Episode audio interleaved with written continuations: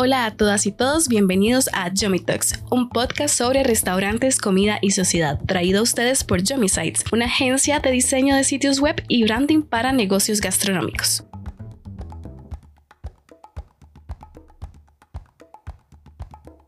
Estoy muy contenta porque hoy tengo como invitadas a las primeras chicas, Jazz y Lalay de El Árbol de Seda, un restaurante vegetariano vegano ubicado en Barrio Escalante. Bienvenidas, Jazz y Lalay, gracias por estar acá.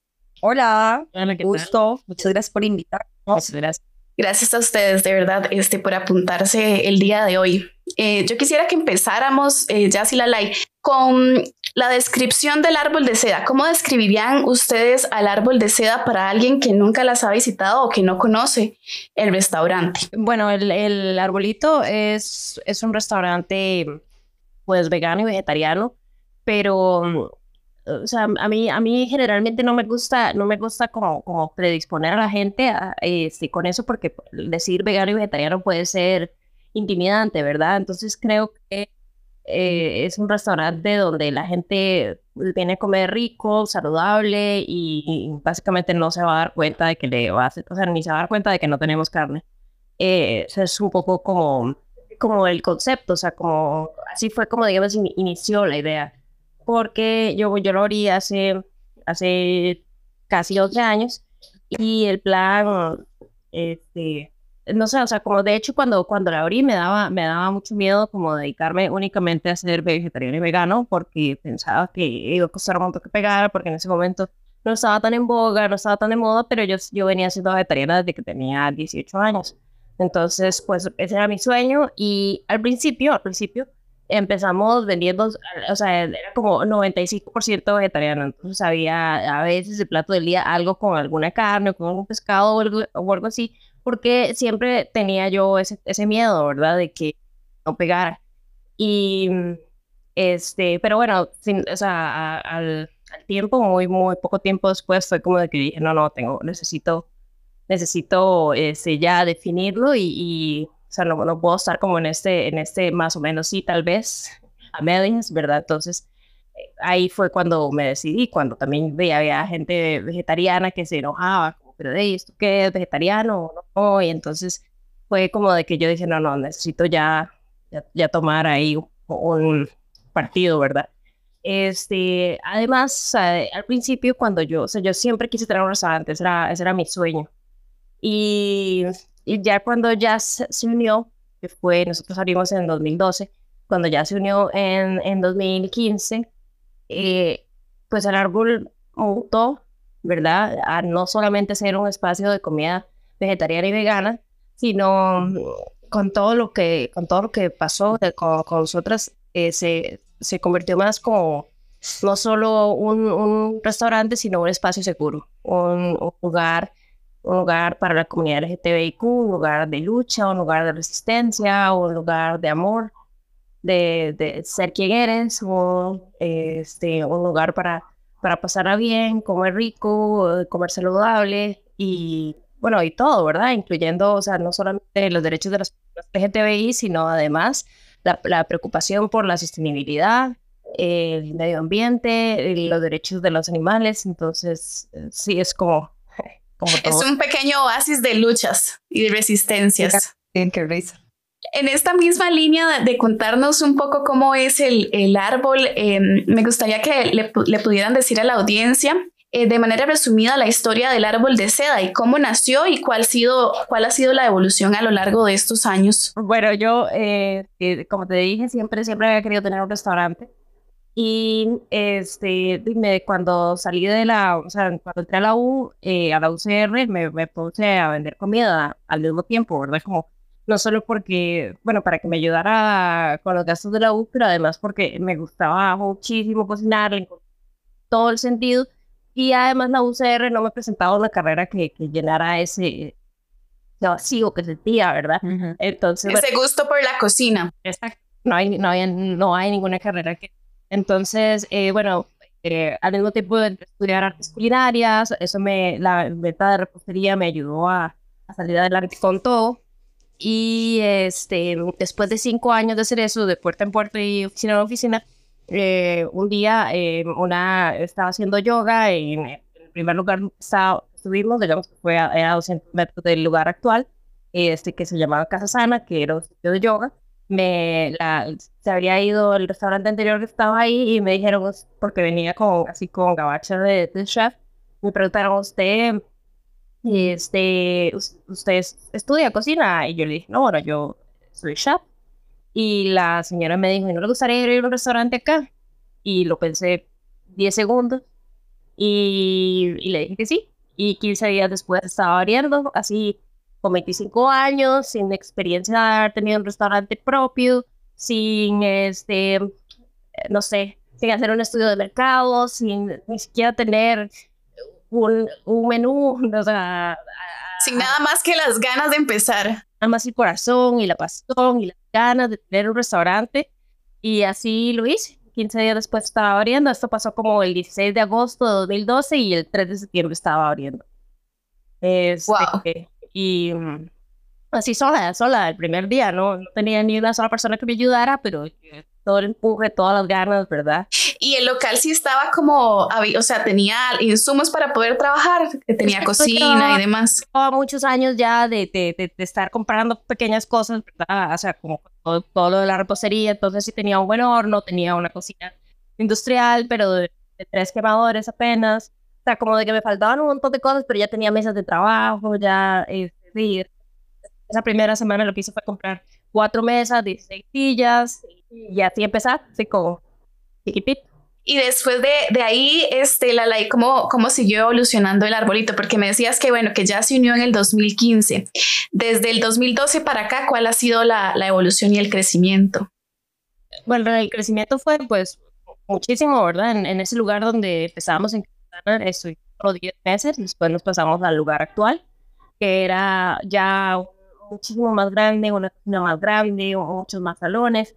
Y además era, era el lugar que estaba, era compartido con un servicio de catering, este, y ellos me alquilaron ya con, con, la cosa equipada y todo. Y bueno, fue una relación un poco turbulenta. Ese, estuvimos también unos meses eh, trabajando muy poco, de hecho, como cuatro meses. Y ellos pues me estaban dando todo esto y de repente la relación no funcionó y un buen día me dijeron como nos vamos a ir, nos vamos a llevar todo. Y, y pues esto era 2000, eh, finales de 2013 y inicios de 2014. Yo tenía apenas dos años en, iniciando, ¿verdad? Y se queda poco tiempo. Ya había, ya había fieles arbolitos eh, que daban la cara por este proyecto. Y yo tenía mucho miedo, pensé que iba a tener que cerrar y le, y le dije a amigos y bueno, no sé, no sé qué hacer, no tengo plata para comprar más inventario en este momento, no tengo plata para comprar todo lo que se necesitaría para esta cocinota. Y me dijeron, bueno, hagamos una campaña, hagamos una campaña para salvar el arbolito. Y, ¡Ay, qué hermoso! Y demasiada gente se apuntó, demasiada gente se apuntó y donó muebles, donó mesas, donó, este, así como que también otros restauranteros que decían, yo le doy esta mesa y usted me va pagando de pocos y como cosas así. También otro restaurante para, para el salón. Sí, porque lo que pasó fue que esta gente, eh, como la, la, relación estaba súper mal, nada más en medio servicio, así, tenía gente almorzando, empezó a llevarse las mesas. Fue como, levante. ¿En serio? Entonces tuve que llamar a, a, Daniel del Café de los Deseos, porque él me había ofrecido y le dije, ¿qué esto está pasando? Y me dice, en 20 minutos estoy ahí. Y llegó con mesas. Me parece súper hermoso porque eso habla un montón de, bueno, de, del cariño que le ha tenido la gente del arbolito desde sus inicios y de este sentido de, de hacer comunidad que muchas veces eh, la gente piensa que no sucede con los dueños y dueñas de restaurantes, ¿verdad? Y pues eso es un, claro ejemplo de que, de que los deseos de, de, apoyar y ayudar a los otros y a las otras, pues está ahí todavía. Sí, afortunadamente, porque yo la verdad es que me sentía muy aguabada de, de como de que todo lo que había luchado y y ya no iba a tener cómo seguir. Y fue el cariño y el apoyo de la gente lo que me hizo decir como no, no, esto tiene sentido, esto tiene futuro. Y bueno, ya en ese momento, este, yo ya digamos a finales de, o sea, ese año más bien llegó Jazz, yo ese año conocía Jazz, pero este, se empezó a meter el proyecto ya como al final de ese año. Este, ya, ya cuando habíamos solventado esta crisis, pero bueno, ella, ella llegó y... ¿Cómo llegaste? Bueno, yo llegué como cliente, yo era estudiante en ese momento y, y una amiga me invitó a venir acá, entonces ahí conocimos a la y bueno, la conoció y nos hicimos amigas, empezamos a salir como amigas, un grupo de, de compas. Eh, y ahí fue como nos fuimos conociendo, ella y yo nos gustamos, y entonces empezamos a salir por aparte también. Eh, como buenas lesbianas, seis meses después ya nos habíamos. sí, fue como muy intenso todo, rápido todo, y básicamente yo tenía planes completamente a esta vida que tomé gracias a la ley, eh, pero me encanta lo que hacemos y como que no sabía que me, que me iba a sentir cómoda en este mundo de, de, de la gastronomía y, y, en ese momento no sabía mucho.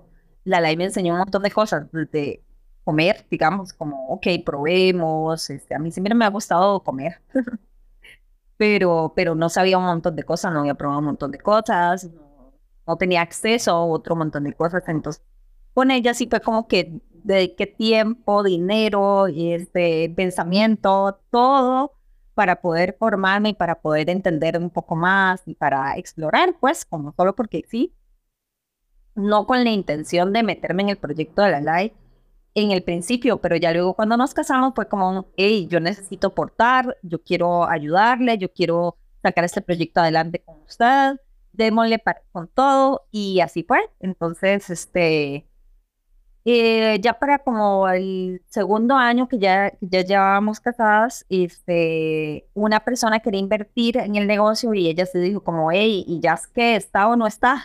¿Verdad?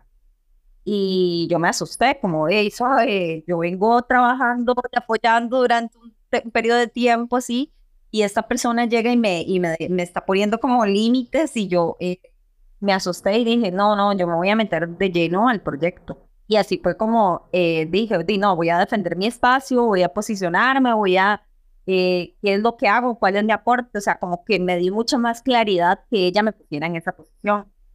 Finalmente ella no invirtió y al final seguimos solo nosotras dos, pero ese empuje que ella dio hizo como que yo dijera, ok, sí, estoy en el proyecto, esto es lo que hago, esto es lo que voy a hacer, ponerme más seria en el bueno, y para quienes visitamos el arbolito, siempre vemos allá o en la caja o en, o en las mesas, ¿verdad? En diferentes posiciones dentro del restaurante. Entonces, definitivamente el restaurante es, tuyo también, igual que la LAI. Y se nota la, la, esencia de las dos. Como que con el tiempo exacto yo fui metiendo lo que yo soy y lo que yo podía aportar. Este, yo estudié artes dramáticas y trabajo no concreté ninguna de las dos carreras, creo que no me veo en ninguna de las dos carreras, eh, pero di, las dos me aportaron, obviamente, aprendí un montón de cosas y, y todas esas cosas que yo aprendí, vine a ponerlas en práctica acá. Entonces, y aprender mucho de las personas que trabajaban con nosotras. Es muy loco porque como que hay una idea de que no sé, los dueños de restaurantes o los que están en niveles superiores son los que saben y los que están abajo, niveles más bajos, no saben o como no tienen nada que enseñar y nosotras somos un fiel ejemplo de que es mentira eso, que realmente las personas que trabajan, no importa lo que hagan, todas tienen todas traen experiencias que, que luego van aportando, entonces desde cosas muy, muy simples como eh, yo lavo los platos así, me funciona y, y, hago, no sé, esta agua jabonosa para hacer la limpieza y me ha funcionado muy bien en otros lugares. Eso, cosas así como muy puntuales y pequeñas. Hasta, este, bueno, chicas, yo creo que se podría mejorar el sistema.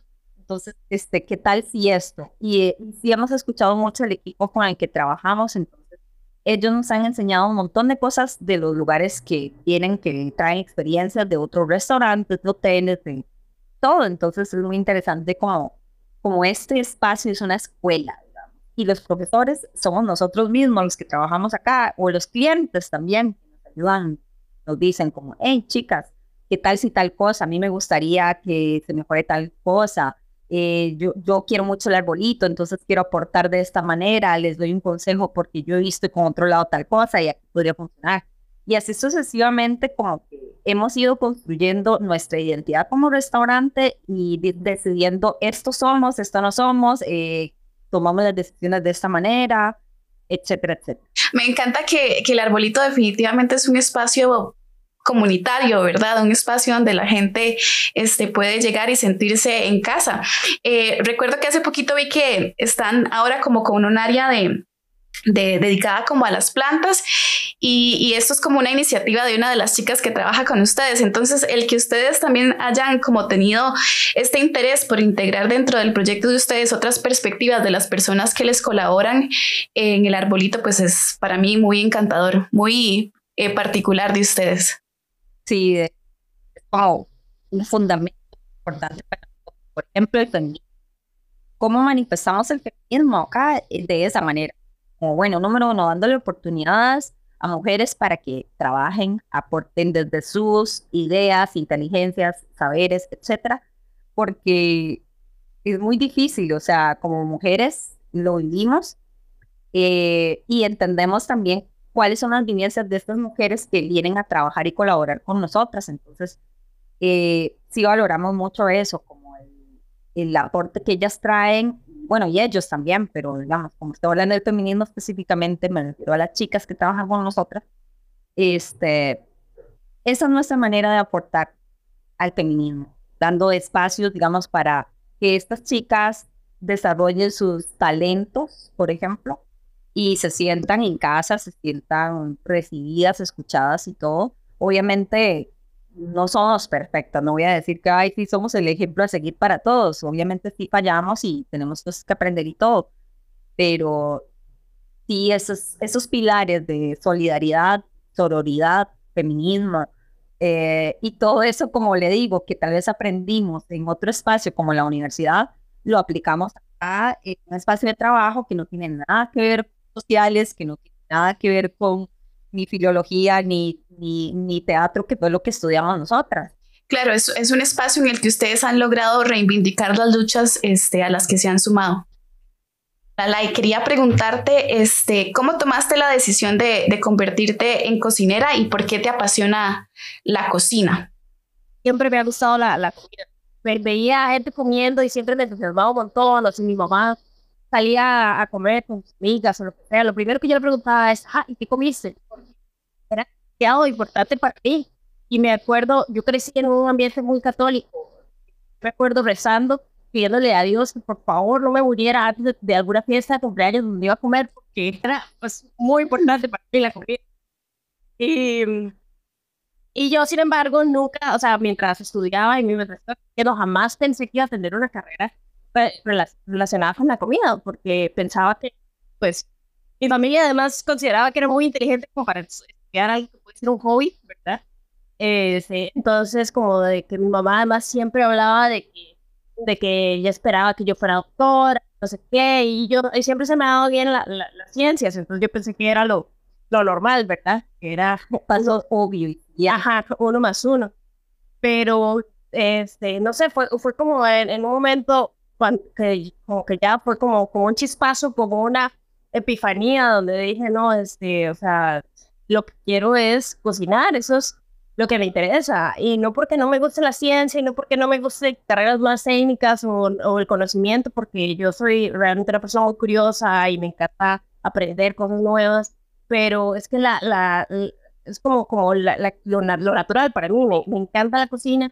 Y además crecí en un, en un ambiente, bueno, eh, mi mamá no, no, no cocina para nada, o sea, es terrible. Eh, eh, o sea, cuando tenía como ocho años, me acuerdo que estaba viendo una película y los personajes salían comiendo con una sopa y yo le dije, mami, quiero que me, me puedes hacer una sopa, ¿verdad? Y mi mamá jamás quería cocinar nada. Entonces, cuando accedió, yo, ¡ah! ¿verdad? Toda emocionada. Oye, ¿verdad? Lo que quiero. Todos los niños de ocho años fue lo que le pedí, ¿verdad? Entonces la madre agarró licuadora, metió la cebolla, la licuó y luego la puso en una olla y la puso a calentar y, y, listo, eso fue lo que me dio. y me acuerdo que di el primer sorbo y yo, ¿verdad? Y me tuve que ir a la cocina y, y, tratar de arreglarlo. Y luego al ratito llegó mi mamá y me dice, ching, ya lo probé, no, no te lo tienes que comer. Y yo, ¿verdad? Este, y, o sea, como que en parte aprendí a cocinar por supervivencia, porque realmente me, o sea, cuando comía en, casa de mis abuelos, que, donde mis abuelos se cocinaban súper bien, y este y, la, y mi mamá que es la, la, la señora que crió a la casi toda mi familia que llegó antes de que naciera mi mamá ella es de Cajamarca de una zona de Perú es, eh, de la sierra que es súper eh, como gastronómica también verdad como que tiene cosas muy de ahí y la mamá cocina de todo la mamá todavía de nosotros o sea ya, ya está muy muy mayor ya no cocina pero o sea cuando tengo alguna duda de comida peruana yo tengo que llamarla verdad mamá, ¿cómo Qué lindo. cosa ahí? Le agregas un poco, y yo, pero que es un poco, ¿verdad? Eso. Entonces, este, ya por fortuna tuve eso, entonces yo, además, yo soy el tipo de persona que llega a una casa y me pongo a tapar ollas, porque me da demasiada curiosidad qué cocinan, y comen, y cómo comen, y ya, siempre se muere de vergüenza, ¿verdad? Cuando yo me pongo a ollas. Pero, no sé, es, es, que es algo que me, que me, que me encanta, que me, me apasiona mucho. O sea, realmente yo de cada día recuerdo así como pensando, bueno, me voy a dormir porque cuando me despierto voy a desayunar. Desayunabas pensando en que ibas a almorzar. Ajá, ajá, además, curiosidad, ¿qué va a haber de almuerzo? Pero no sé, no sé, es, es, es como de que me, me, cuesta, o sea, como, como que no, no, no, no sé cómo, cómo sería, de, o sea, como, como, como no sería yo así, digamos, como me, me tanto, me apasiona tanto. O sea, cuando veo un plato nuevo, me pongo a investigar sobre él y trato de, o sea, he hecho montones de cosas súper interesantes de otros países que jamás he probado y que prueban personas que son de ese país y dicen como, wow, o sea, como, eh, lo logró. Ahora, incluido el mole. Así, mexicanos diciéndole esto, este mole está increíble. Yo, what? Mole vegetariano. Entonces, sí, es, creo que tengo un talento ahí y, es algo muy intrínseco, no sé. Sí, te, define por completo. El ser cocinera te define, te define como persona. Lo, disfruto muchísimo, además.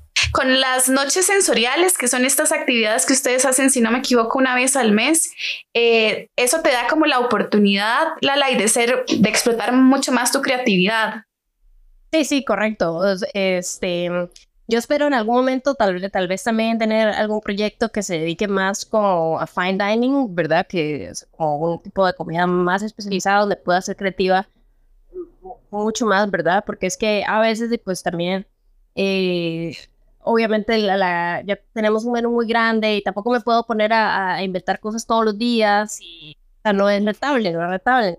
Yo espero en algún momento tener un proyecto que sea algo así, pero efectivamente las noches sensoriales como nunca se repite menú, es que a mí no me gusta repetir menú para nada, ni es que ni en las clases de ni en las noches sensoriales, ni este, las actividades, nunca, nunca se repite menú. Entonces, eso me da mucha, no sé, como mucho, muchas formas de, de saciar esa curiosidad, de, de hacer pruebas, de errores, de todo se aprende. Creo que incluso es que cuando un chef te dice, nunca la estupidez de que ya lo ha hecho. claro, ya tuvo la experiencia. Eh, Lala, ¿y cuáles son los valores que, que crees vos te definen como cocinera? Mm, bueno, la, la, en primera instancia creo que tal vez la sencillez, eh, de alguna manera, ¿verdad? A mí me gusta muchísimo que las cosas brillen, digamos, en sí mismas. Entonces, mi, mi condimento favorito es la sal. Es como, como a, veces es lo, lo, lo, único que necesitas para que llegara a un sabor.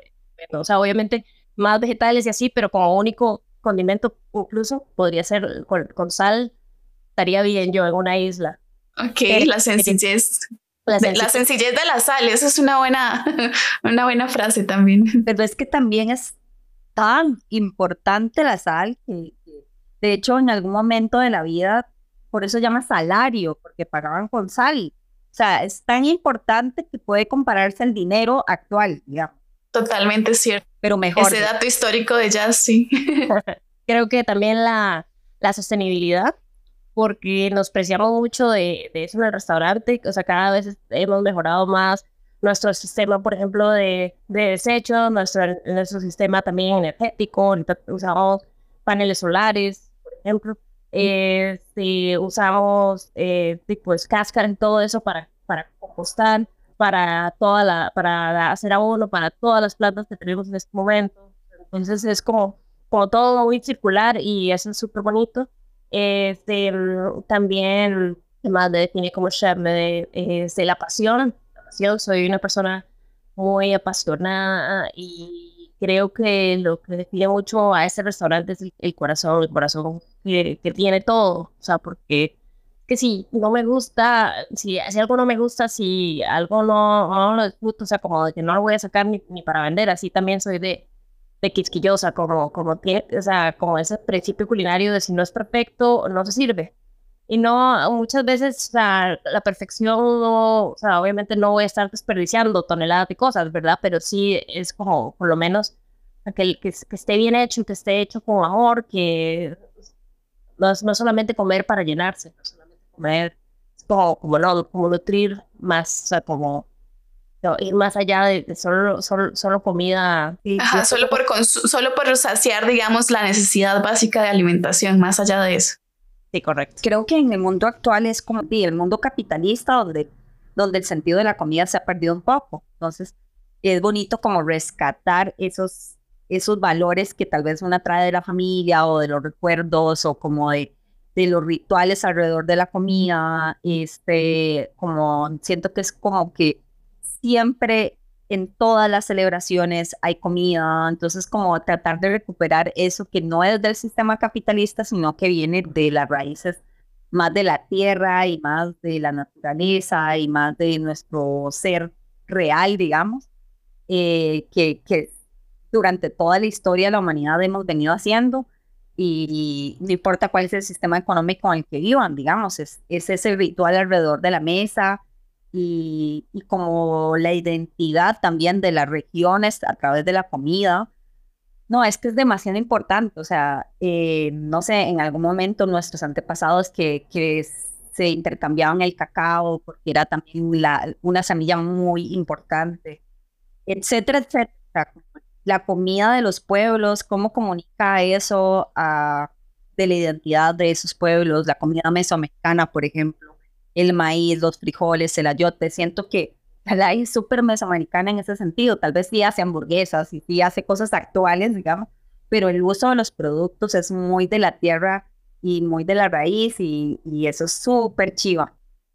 Claro, me parece súper, súper importante y valioso, Jazz, este, este comentario que haces, ¿verdad? Porque muchas veces esto, la gente come porque tiene que comer y el, y el ajetreo del mundo en el que vivimos no nos permite tener tiempo para poder preparar alimentos este, de calidad y muchas veces hay que comer lo que haya porque hay que producir. Entonces, tener espacios como el árbol de seda en el que la gente puede llegar y no solo comer, ¿verdad? No solo satisfacer esta necesidad biológica, sino también informarse y también este, poder entender que, que la comida tiene un valor histórico, un valor, un valor cultural, un valor antropológico también, eh, pues es súper chiva. Respecto a, al tema este que comentaban ambas sobre la sostenibilidad.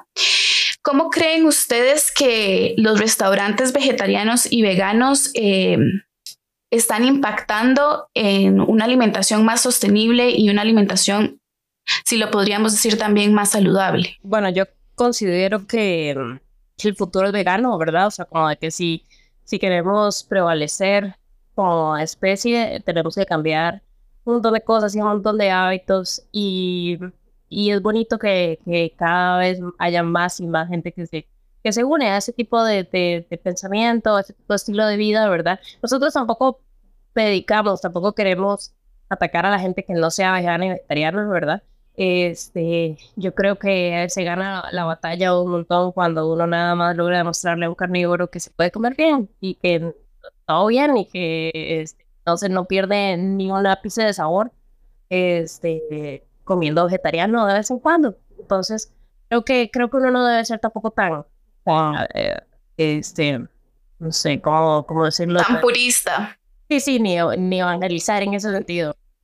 Eh, y creo que los restaurantes vegetarianos y veganos estamos, pues, eh, teniendo un, un impacto positivo y es muy bonito que cada vez haya más iniciativas veganas y vegetarianas, ¿verdad? O sea, creo que se le, o sea, como que más gente eh, puede y tener más posibilidades, porque hay mucha gente que dice como, ay, yo quisiera comer más saludable, pero, pero no sé cómo.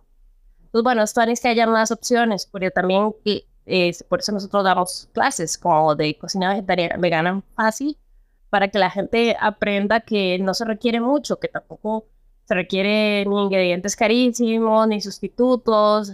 Sea, a veces nada más es demostrar la sencillez y la, la, la, el esplendor de, de, cada, de cada vegetal. A, veces es, es, suficiente y nada más uno necesita aprender a, a cómo jugar con, con eso.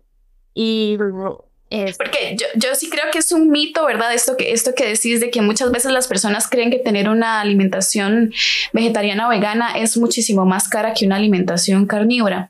Y, y, el, y las clases de cocina que ustedes dan me parece perfecto para eso, demostrarle a la gente que, que no se necesita un presupuesto enorme para, para consumir sin animales.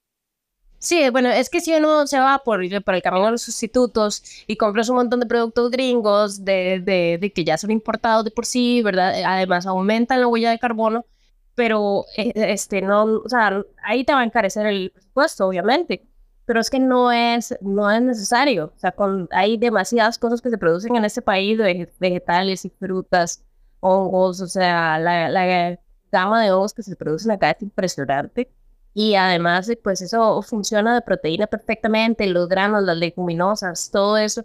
lo único que hay que aprender es a darle sabor, darle suficiente sabor. Por, o sea, yo lo que hago, eh, como me encanta usar toneladas de cebolla, de ajo, de chile dulce, de apio, todo eso es como la cama de, de, de sabores que va a tener, va a tener mi comida. Nada, o sea, lo, lo, y es que literalmente son toneladas. Si vienes a una clase, te vas a dar cuenta, no es no es que vamos a comprar un montón de productos gringos que, o sea, está todo bien si consumes de ese tipo de productos, tampoco los estoy satanizando, pero, este, pero ya producimos un montón de cosas, entonces no es necesario este, hacer como, o sea, encarecer el presupuesto, sino nada más tener variedad de, colores y con eso, o sea, realmente vas a tener un plato súper cargado de, de, de, cosas ricas y que no necesitan ni siquiera demasiado proceso para, para brillar. Claro, sí, es, es, es, muy cierto esto que hablabas de, de los sustitutos de carne. Em, de, de, carne de soya o algún otro tipo de, de leguminosa terminan siendo bastante más caros y haciendo el, el presupuesto del mes eh, bastante gordito, pero además siguen siendo alimentos ultraprocesados, ¿verdad? Y, y en términos de, de, salud, si queremos tener una alimentación un poquito más eh, balanceada, el tratar de sacar los ultraprocesados, pues es de repente un camino. Sí, efectivamente. Y nosotros sí usamos algunos productos, algunas marcas, pero no, o sea, es, es, que es una opción, es como un extra, un agregado. Y también es como para, para atraer más a un público súper carnívoro que es este, escéptico, ¿verdad? Entonces yo creo que a veces, a veces es como un enganche. Y luego, luego van probando, vienes el montón de clases donde la gente dice, yo vine una vez porque trajeron casi que obligado y probé, no sé, X plato y ahora soy, ahora soy un fiel creyente. ¿Cómo han visto ustedes cambiar la percepción que la gente tiene? La gente, esto que decías, ¿verdad? Gente que, que llega y básicamente obligada y luego dice como, wow, no me imaginaba que era esto.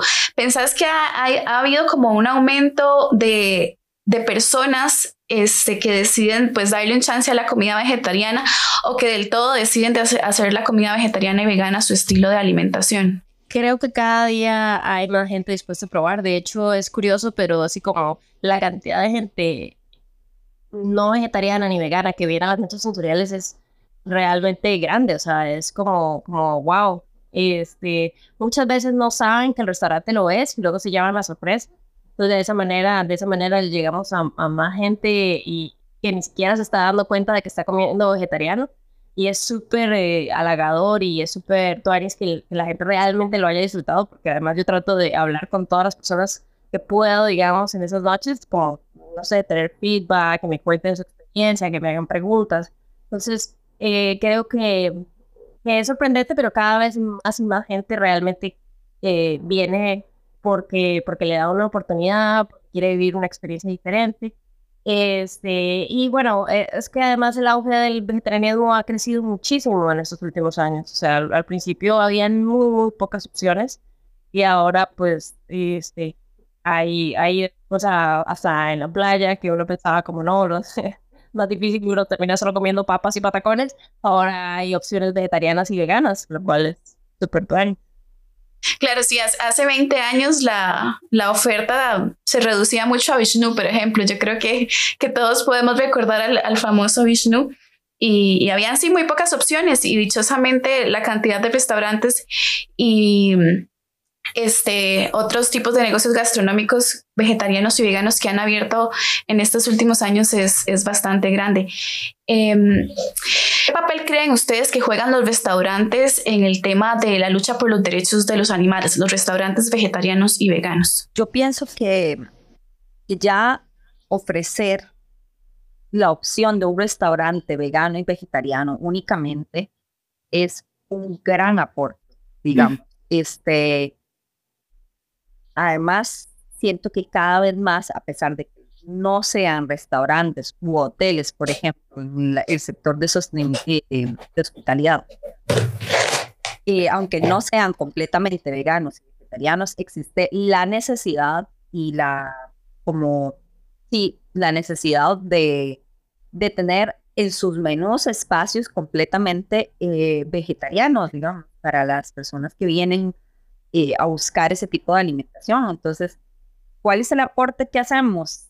Darle opciones a la gente para que eh, puedan elegir no matar un animal para, para alimentarse, digamos, no contribuir. Es una manera, eh, no es la única, no es la mejor, no necesariamente, pero sí es como, como una manera de hacerlo y, y ya siento yo que con solo el hecho de no tener que comprar ese tipo de productos para vender comida, para alimentar un montón de gente, es un gran aporte. Y pero sí, o sea, como este aporte de darles opciones a las personas, no importa si son veganas, vegetarianas, están intentándolo a veces, lo que sea, eh, de una buena comida y, y, que ojalá sea más veces a la semana, que ojalá eh, pueda repetir platos que hacemos en su casa porque le, le gustó mucho y quiere hacer el chifrijo versión caribeño en su casa. Excelente, o sea, es una manera de inspirar a las personas también, como decirles, hey, no hay que ser experto, o sea, experto lo hacemos en el camino, así como nosotras hemos aprendido en el camino, no solo de la gastronomía, sino del servicio, del el espacio, por ejemplo, un montón de cosas hemos ido mejorando porque vamos aprendiendo. Así de todos. O sea, no es como que nosotras somos expertas y listo. O sea, no es verdad, sino que hemos ido construyendo nuestro conocimiento en el tiempo y somos expertas en lo que hacemos gracias a que lo hacemos. Sí, que en el camino han habido un montón de, de, aprendizajes. Y justo eso me lleva a, a la siguiente pregunta que les quería hacer. Eh, ¿Cuáles han sido en estos años los principales desafíos? Yo sé que siempre hay millones de desafíos, pero los que ustedes este, puedan identificar como los principales desafíos que han tenido y los aprendizajes que han este, generado a partir de esos desafíos. Em, bueno, cualquier emprendimiento en este país eh, enfrenta muchos desafíos. Porque como que no se, no se te hace más fácil de hecho, incluso el hecho de que estar en una zona como Barrio Escalante, bien que no era en su momento tan, este, o sea, como que no habían tantos restaurantes como los hay ahora, y, o sea, no era una zona gastronómica que es cuando yo abrí. Eh, o sea, la, la, yo, uno pensaría como de que, que, al barrio le vaya bien, pues, pues funciona, pero a veces es, es, es difícil, es, es como como, como que hay muchas situaciones, desde luchar contra la, la burocracia, o sea, todo, o sea, incluso, el hecho de ser mujer te, te, presenta más y más desafíos. Entonces yo cuando abrí, no, lo hice todo con mis propios medios, no, no sé qué, ni un préstamo, ni, ni nada, porque porque me lo complicaba todo, porque no, no, tenía, no tenía ni media propiedad a mi nombre, no tenía, era en ese momento estaba viviendo sola, pero, pero de abrí el árbol y prefiero vivir con mi mamá. que tuviera ninguna garantía, entonces pedir un préstamo era casi imposible, porque además de o sea, no ver sola, este, después todas las trabas que pone la municipalidad, las diferentes entidades. Entonces, eh, todo, todo, todo, lo tuve que hacer sobre la marcha. Primero abrí y luego fui descifrando todo lo demás. Este, poco a poco. O sea, realmente fue complejo. Y no, y no deja de serlo. O sea, por dicha, creo que, que se va haciendo más fácil en el camino. Pero, o sea, yo a veces me, me pregunto y me da una tristeza cuando veo negocios que, que cierran muy pronto, o sea, porque no, no, es, no es fácil, o sea, hay que ser muy disciplinado, muy este, consecuente, muy, eh, sobre todo, ¿cuál la palabra? Eh, eh, de la disciplina constante, constancia, eso es lo que, lo que hay que hacer, o sea, no solo aprender de los errores y mejorar, sino que realmente tener o un producto por el que la, la gente va a volver, y, o sea, una, una, una, marca y una historia con la que la gente se identifique, eh, hace, hace mucha diferencia, efectivamente. Y, pero, es, eh, todo ha sido difícil en algún momento, o sea, gente que se ha ido porque no vendemos carne, gente que se ha ido porque somos lesbianas, o sea, gente que no se da cuenta dónde está y eh, se está haciendo comentarios súper soeces contra la comunidad o contra las mujeres o, etcétera. Ah, obviamente nosotros como dueñas tampoco nos vamos a meter y a echar a, a echar una persona, pero a veces nos preguntamos cómo estás bien aquí. O sea, una vez cuando la corte dijo que sí para lo del matrimonio igualitario, ya les dijo como estamos celebrando el sí de la corte y cuando volvimos a la mesa se había ido. Cosas así, entonces a veces los clientes nos ponen desafíos, a veces la, o sea, las diferentes instancias, este, incluso este, nosotros al principio, durante mucho tiempo hemos tenido solo, solo mujeres en el restaurante, a veces tener hombres es complicado, porque cuesta que te, que te respeten como, como figura de autoridad siendo una mujer, porque este, un hombre es un líder y una mujer es mandona, etcétera. Entonces, hay demasiados desafíos así, pero, o sea, obviamente no quiero decir con eso que todo sea malo, o sea, tantos desafíos también atraen muchas cosas buenas y yo estoy agradecida siempre de, todas las cosas buenas que ha traído este restaurante y, y este estilo de vida y la, la, relación que hemos formado gracias también a, a, este espacio, que si no estuviera yo aquí no ya se hubiera llegado y, y no sé, muchas cosas, ah, o sea, esto es como, este es mi proyecto y es mi, eh, mi bebé y es donde, donde he metido demasiado tiempo y energía. Es el centro de sus vidas. Sí, es el centro, o sea, todo ha girado acá, o sea, hemos hasta vivido acá. Ajá. Este cuarto en el que estamos actualmente, por ejemplo, fue nuestro, uno de nuestros primeros cuartos donde, vivimos. Y digamos, el, el, el, eh, ahora a principio de año se nos metieron a robar varias veces tuvimos que pasarnos a vivir acá hasta, hasta poder resolver porque se estaban metiendo por el techo. Entonces tuvimos que, pues, mientras tanto, acampar acá y cuidar el fuerte, porque es nuestra fuerte de todo. Claro, por supuesto. Exacto. Entonces el, el, tema de la inseguridad también es un desafío. Eso, sí. Es súper. Por ejemplo, nosotras siempre mantenemos la puerta cerrada, hay hombre afuera y la gente se queda como, están locas, están perdiendo clientes, que pereza tocar un timbre, por esto parece que está cerrado, o sea, un montón de críticas nos hacen eh, con respecto a ese tipo de cosas. Pero es que como nosotros ya tenemos un historial de cosas que nos han pasado, eh, y eso que es inteligente aprender de, esos, de esas cosas, ¿no? Tomar acciones. No, y además los clientes están más seguros estando con la puerta cerrada, o sea. Entonces, completamente. Y también somos un negocio de puras mujeres, es mejor tener la puerta cerrada. Y como que nos libramos de un montón de cosas de esa manera, que es una, una acción simple que tal vez, digamos, monetariamente no sea lo mejor, porque sí es verdad que la gente lo ve como extraño, pero pero es una manera también de decirle a las personas que están acá adentro, ustedes están seguras, nada les va a pasar, todo va a estar bien. Este, el que entra aquí es porque permitimos que entre. Entonces también es como una manera de decir, yo decido quién, quién entra y quién no. Eh, y también a la, a la gente que, que, viene hacia nosotras es como los que quieren entrar realmente van a tocar el timbre. O sea, es que no es nada, ¿verdad? Pero es como una manera también de, darles este espacio seguro que tenemos lo identifica al, arbolito, el, portón y el timbre. A mí, a mí no me molesta y creo que es más bien una, una cuestión distintiva eso, porque casi ningún restaurante tendrás a, una persona recibiéndote y acomodándote en la mesa, ¿verdad? Que también es una especie de filtro, eh, pero no un, portón y entonces eso es una, para mí una cosa también distintiva de, del arbolito. En esta misma este, línea de los desafíos, eh, chicas, ¿cómo vivenciaron ustedes desde el árbol de seda el tema de la pandemia? ¿Y cómo lograron este, sortear esos, esos tiempos difíciles, verdad? Difíciles para todo el mundo, pero para el sector gastronómico bastante eh, incluso demoledor para algunos proyectos. Fue, fue terrible, nadie nos, nadie nos preparó para eso. Pero bueno, nosotras eh, ya, habíamos, ya habíamos puesto Uber Eats por eh, cuando hubo, digamos, hubieron varias huelgas en 2019, entonces ya teníamos Uber Eats que en algún nivel fue un poco una salpada. Eh, se nos, o sea, tuvimos los, primeros días fueron terribles.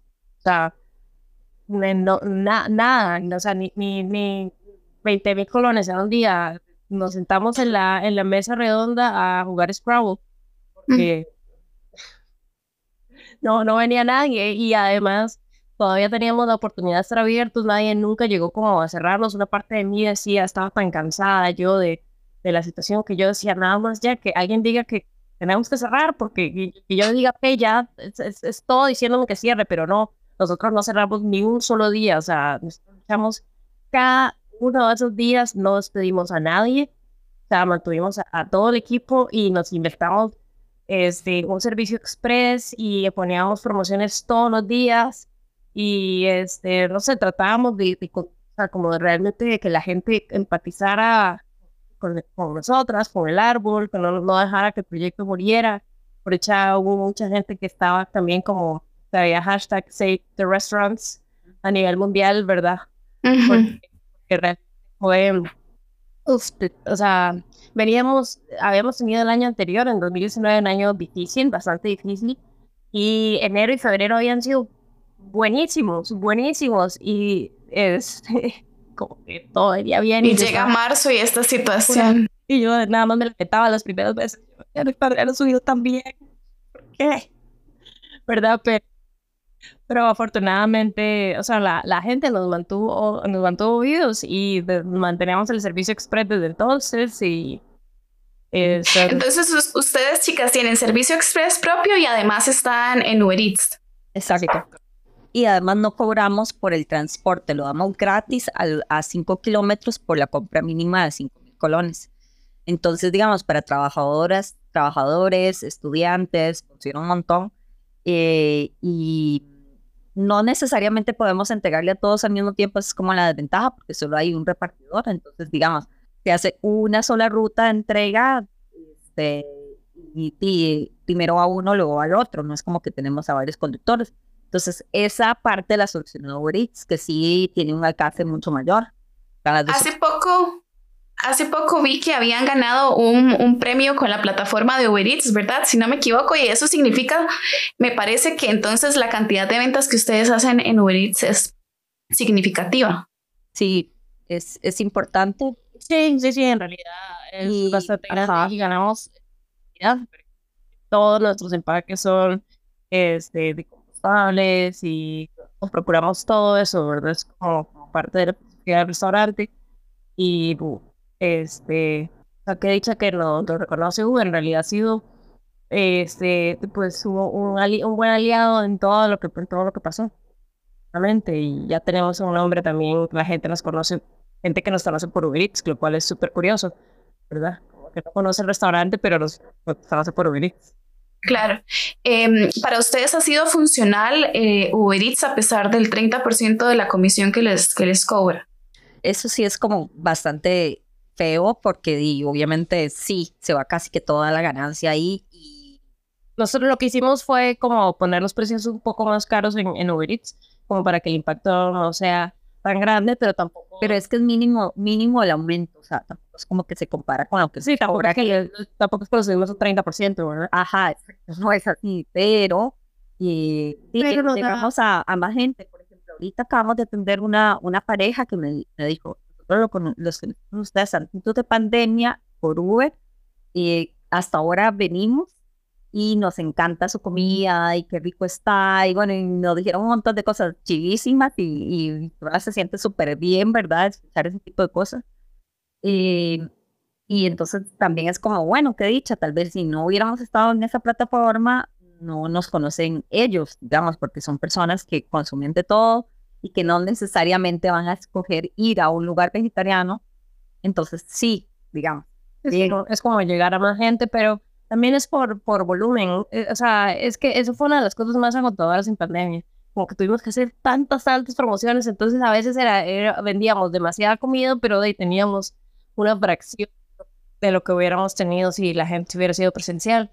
Entonces, este es como, como un balance, pero al final sí, pues ayuda, ayuda un montón, ¿verdad? El, el, el, tener, a pesar, a pesar de la comisión, al final es por la cuestión de, de volumen y tratar de, de, pues, de, o sea, no sé, maximizar los, los costos, o sea, como bajarle el precio a algunas cosas, como comprar empaques compostables que sean, o sea, porque es que antes comprábamos, digamos, unos más duros, más resistentes, pero que carecían más el producto, entonces compramos, pues, comprar de bagazo de caña, que el material, pues, es, se hace más rápido, pero bueno, al final es más compostable, entonces, como ese, ese tipo de ajustes tuvimos que hacer como para, para jugar con la, la, desventaja, ¿verdad?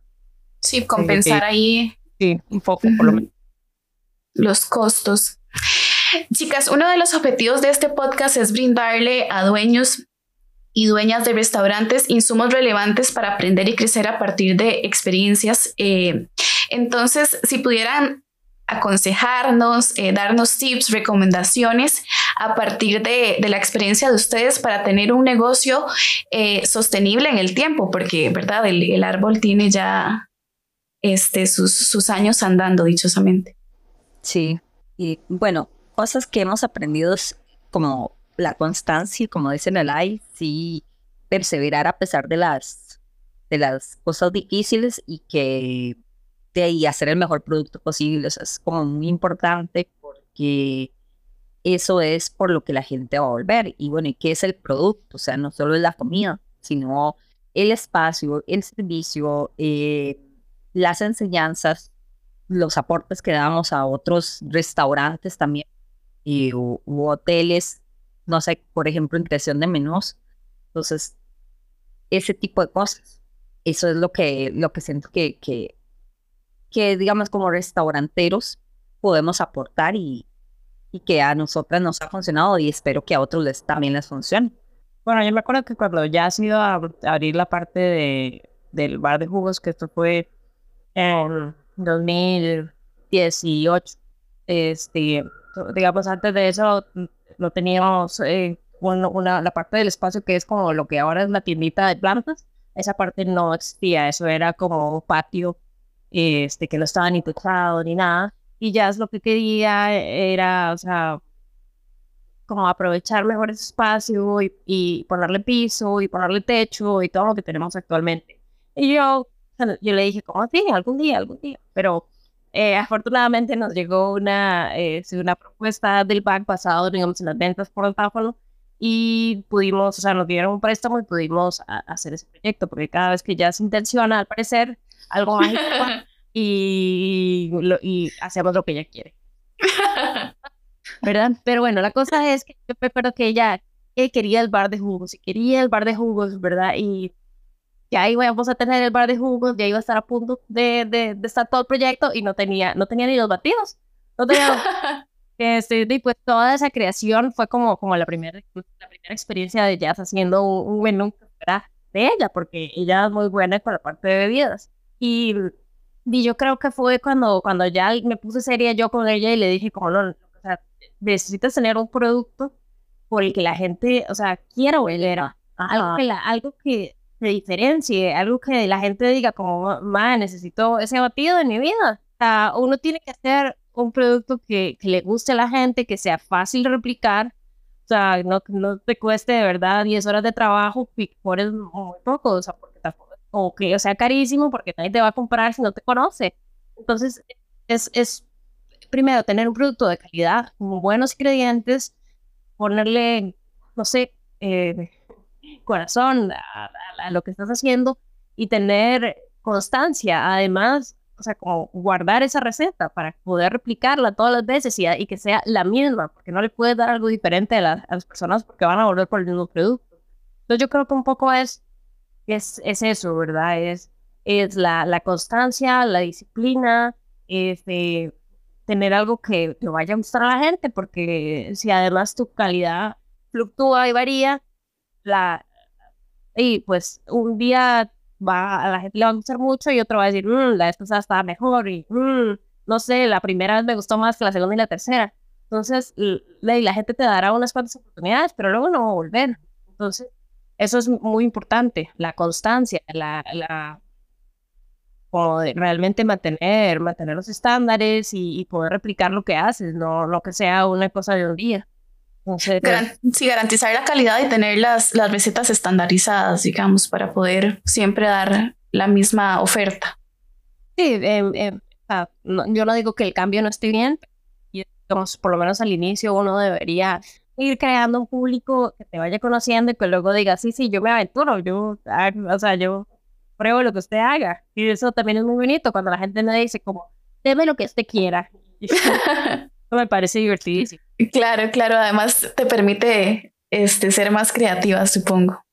En términos de promoción, chicas, ¿cómo han este, promovido ustedes al arbolito y cuáles han sido las estrategias más efectivas? Creo que el boca en boca es el más importante de todos porque la gente siempre invita como a la familia, o sea, como que yo lo tengo muy claro eso, o sea, una que le va a dar a, los seres queridos las recomendaciones de las mejores cosas porque una quiere que les vaya súper bien. Entonces, definitivamente el boca en boca es muy importante y cómo se logra eh, con eso, con esa propuesta de la live, de dar un producto que sea bueno que siempre sea igual, porque o mejorando en el tiempo, más bien. ¿Cuáles cocineros o colegas te inspiran, Lalai? Este, bueno, tal vez, o sea, hay montones de cocineros así como en la, en la escena culinaria que me llama muchísimo la atención, ¿verdad? Hay gente que he seguido eh, viendo Chef Table, por ejemplo, o diferentes programas ahí de competencias, porque me encantan las competencias pero a mí me, me ha inspirado mucha gente local. O sea, cuando el, el, mi, uno de mis, o sea, cuando, cuando decidí, este, por ahí de 2007 que quería tener un restaurante, eh, era porque yo, bueno, ahí estaba en la UCR en ese momento y iba a un lugar que se llamaba La Hoja de Aire, que, eh, que era mi, como mi segunda casa. Entonces, eh, ahí en ese momento, bueno, yo vendía repostería y entonces lo que hacía era que cambiaba la cambiaba eh, repostería porque a eso le faltaba a la hoja, la parte dulce, y le, les cambiaba postres por, comida salada. Entonces hacíamos un canje y yo almorzaba ah, en, la hoja, en, la hoja, todos los días de mi vida porque además acababa de ser vegetariana en ese momento y este y mi hermano me llevó ahí y me dijo ese lugar te va a gustar verdad y la, o sea, probé la berenjena, la parmillana de Nick y fue como una estefanía, una epifanía. este, uh, un plato maravilloso, a mí me encanta la berenjena, es mi, mi, mi verdura favorita y es una verdura súper incomprendida. Y este, y además me inspiró un montón que Nicola, que, es que era el chef de ahí, cambiaba el menú todos los días. Y yo decía, este ma es un genio, o sea, ¿Cómo hace? ¿Cómo puede hacer eso? Y no sé, me, me, emocionaba demasiado la, la, cocina de Nick, que tuviera siempre opciones vegetarianas, tuaris, que tuviera ese amor por la cocina. Me, me, demoré como tres meses de ir todos los días casi que hasta hablarle, digamos. Y después de esos tres meses ya pude como ofrecerle, hacer, digamos eso, de los postres y que probara mis cosas. Y entonces era una persona súper dulce y súper cálida. Este, y y nada, o sea, es como uno de los, uno de los lugares que más me inspiró. Y ese era mi, lo que tenía en, en, este, en mi mente cuando, cuando abrí el arbolito. Este, y bueno, hay otros, otras personas también en mi vida que me han inspirado muchísimo. Este, Quincho, que él es, él es panadero, él tiene la panadería en, en Sabanilla, ahí por, por la Paulina, tiene una panadería que se llama Artemisia.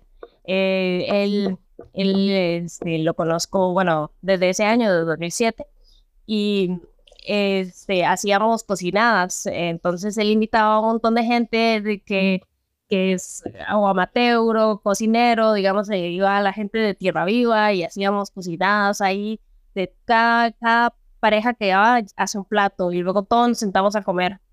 Entonces, ese tipo de, de, espacios, qué hermoso. Espacios son para mí lindísimos. Vamos a tener cocinador en julio, entonces es algo que me ilusiona un montón, ¿verdad? Entonces, tal vez no hay gente así como o sea, tengo así como un montón de héroes como, eh, este, no sé, Gastón Acurio o Virgilio Martínez o cosas así. Pero a mí me inspira mucho la gente que, conozco y ha cambiado mi vida este, a través de la cocina en, en espacios mucho más sencillos, mucho más humildes y...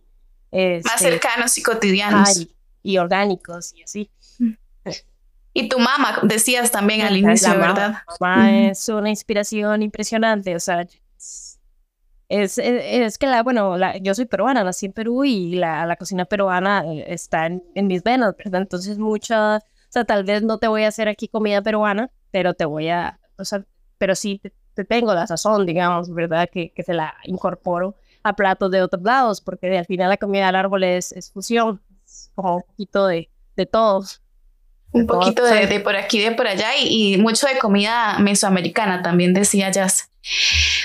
Eh, ¿Qué consideran ustedes, chicas, que, que le hace falta a la escena gastronómica costarricense? ¿Qué les gustaría ver también en la escena de nuestro país? ¿Cómo podemos aportar nosotros a la escena? Voy a decir eso, como tal vez, eh, como, porque obviamente faltan muchas cosas, pero eh, siento que, que, el árbol ha aportado desde, desde esto, dar opciones para las personas para que coman de una manera diferente.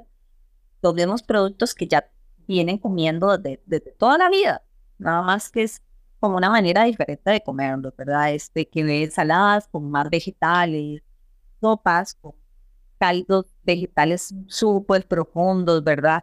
Este, que hamburguesas hechas con pejibaye, quinoa, nueces, eh, ese tipo de cosas. Entonces, tal vez eso es como lo que sentimos que le falta a la escena y que por eso necesitamos aportar y es como una manera que nosotros trabajamos mucho como, que vemos afuera, que, digamos afuera del país, también que nos aportan la receta, las interpretaciones, este, las diferentes técnicas de cocina, por ejemplo, cómo podemos aplicarlas en nuestro restaurante y en, esta localidad con los ingredientes que disponemos y comer de una manera diferente. Este, siento que, podríamos innovar un poco más, tal vez, o sea, como restauranteros y, no quedarnos solo como repitiendo lo que el otro hace, sino como un poco siempre estar como planteándose cosas nuevas, probando cosas nuevas, cometiendo errores como hacía la live para llegar a mejores cosas y, que son los mismos productos con los que ya veníamos trabajando, veníamos probando, pero una propuesta diferente. Experimentar e innovar. Eso, exacto, gracias. Em, yo creo que a la escena costarricense le falta, creo que cada vez están avanzando más, están avanzando más porque se están explotando más productos y hay muchas iniciativas de cocina muy bonitas este, que agarran más los productos locales. Y yo creo que eso es, es algo que le falta un montón a, la gastronomía, como de que se queda mucho en ciertas cosas como, como lo bueno, o sea, como ya, ya lo conocido, como de que le daba miedo experimentar, pero creo que es algo que ha ido en, en aumentando también porque la, la, la, carrera de la gastronomía se puso de moda, entonces este, hay muchas escuelas ahora, no como cuando yo estudié que, la, que era mucho más, más reducida la oferta. Este, y creo que, bueno, que creo que este país es un paraíso en, en eh, por, la ubicación geográfica, porque tiene dos océanos de cada lado, bueno, un océano de cada lado. Eh, o sea, como que hay demasiado producto que no hay, porque yo estuve, cuando estuve en España estudiando, extrañaba demasiado los vegetales de acá y los colores, porque allá era como todo más opaco, todo más, más triste, como de que, no, sé, como que era todo más curado y tal vez en, en, en, esos países se consumen más, más carnes así porque no tienen una oferta de, de vegetales eh, tan vasta, ¿verdad? Y frutas, o sea, de hecho la fruta que llegaba acá, allá, decía Costa Rica. Entonces era hasta se me, se me metía en nacionalismo. pero sí, digamos, eso era lo que más extrañaba, como también todo lo verde de acá, que es impresionante en, en países como, o sea, incluso en Lima, que estuvimos en Lima, todo se ve opaco desde, desde el avión, digamos, se ve todo, todo muy desértico. Y bueno, a pesar de que, que Perú tiene una gastronomía, pero tiene muchas, muchas zonas, pero Costa Rica es mucho más verde, mucho más este, colorido, colorido, o sea, como de que las frutas son impresionantes y uno no se da cuenta a veces porque está, muy acostumbrado a verlo, ¿no? No se da cuenta de, de la joya que es realmente ir a la feria de agricultor, ¿verdad? Y llenarse de colores. Entonces, tal, tal vez a la gente le da, le falta, porque hay, ha habido mucha apertura, pero creo que tal vez a la gente le falta como arriesgarse, arriesgarse a agarrar esa berenjena que desconoces, agarrar esa, no sé, la papa rara. La, no sé, es bueno, acá no hay tantas variedades de papa, pero no sé, la papa roja, que llegues y digas, ok, ¿qué hago con esa? Pero ese como te quedas más anaranjado, que no es el clásico verde que conozco, ¿verdad? O sea, como, como que se aventuren a, muchas veces estoy comprando en la feria y me dicen, muchacha, ¿y qué es eso? Entonces a mí me, me gusta explicar, me gusta explicar cómo cocinar, porque, bueno, afortunadamente la gente todavía acá te pregunta mucho en la calle como, ¿qué hace con eso? En el, en el supermercado también pasa que compran un producto y me dicen, ¿y qué hace con eso? Ajá, ajá, la curiosidad para ver qué puedo hacer yo. tal vez es eso, que falta información, debe ser eso. Falta educación gastronómica, tal vez falta. O sea, yo no estoy pidiendo que se vaya a partir eso, pero tal vez este, más curiosidad, más curiosidad a la hora de, de de salirse de la zona de, salirse, de la zona de confort y, y, no sé, traer algo que no hayas probado nunca y ver cómo se hace. Lo peor que puede pasar es que no te guste. Sí, que no, no lo sirvas en, en tu propuesta, en la propuesta de tu restaurante, pero que al menos le, le, hayas dado la oportunidad a los productos para, para saber qué se puede hacer más allá de lo clásico. Sí. Ya como para ir terminando, este, chicas, eh, ¿Dónde están ubicadas ustedes? ¿Cómo pueden encontrarlas en redes sociales? ¿Cómo pueden contactarlas? Eh, ¿O alguna otra información que ustedes quieran este, compartir en este momento? En julio vamos a tener clase de cocina. En julio tenemos, a finales de julio tenemos clase de cocina. En julio tenemos noche sensorial el primero y el 15 de julio. Este, Estamos en Barrio Escalante, San José, Costa Rica. Por si quieren venir, es una esquina. Eh, restaurante esquinero por el Fresh Market. Está como a 200 metros del Fresh Market, 100 sur, 100 este, eh, del Fresh Market de Barrio Escalante. Em, bandera de colores pintada al frente, entonces es como fácil de reconocer. Eh, bienvenidos siempre y bienvenidas y bienvenidos. Acá está el espacio seguro para, para todas y las personas, pues. Y en redes sociales estamos como arroba árbol de seda en Instagram, en TikTok, en Facebook. Este, algo sea con, ese, ¿verdad? ¿Y el WhatsApp al que pueden hacer los pedidos? Y el WhatsApp sería eh, al 6346-4380. Y también tenemos teléfono fijo, este, ese, ese instrumento extraño que casi ya nadie usa. Para, para, aquellos amigos que nacieron en 80, 90 y para atrás, es ahora. y sería el 22810513. Perfecto, chicas, les agradezco muchísimo por haber compartido este espacio en Yomi Talks. Eh, ha sido un placer y esperamos seguir haciendo comunidad con este podcast. Muchas gracias por invitarnos y, bueno, un placer hablar un ratito de lo que nos encanta.